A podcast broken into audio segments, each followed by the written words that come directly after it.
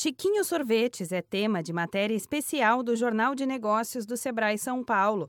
Famoso no país inteiro pelas delícias que conquistaram o público, o proprietário da rede, Isaías Bernardes, conta como se tornou a maior franquia do gênero no país, com quase 500 unidades no Brasil e faturamento de 290 milhões de reais em 2017.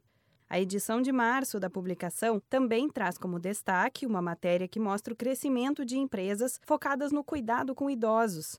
Além disso, traz ideias para quem pensa em empreender neste segmento. A gerente de comunicação interina do Sebrae São Paulo, Marcele Carvalho, explica que a ideia do Jornal de Negócios é olhar para o mercado como um todo e selecionar as principais tendências.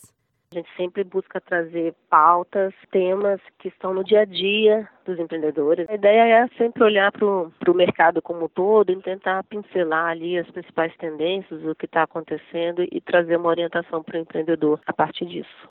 Já de olho na Páscoa, o assunto sobre chocolates não poderia faltar no Jornal de Negócios. A matéria sobre o tema mostra empresárias que exploram especiarias amazônicas e receitas veganas ou sem glúten para inovar nos doces, além de dicas para sair da mesmice e se destacar entre a concorrência. Há 25 anos, o Jornal de Negócios tem cerca de 250 mil exemplares impressos todo mês e é distribuído gratuitamente para empreendedores de todo o estado. Marcele Carvalho destaca que a informação faz muita diferença no dia a dia de um empresário.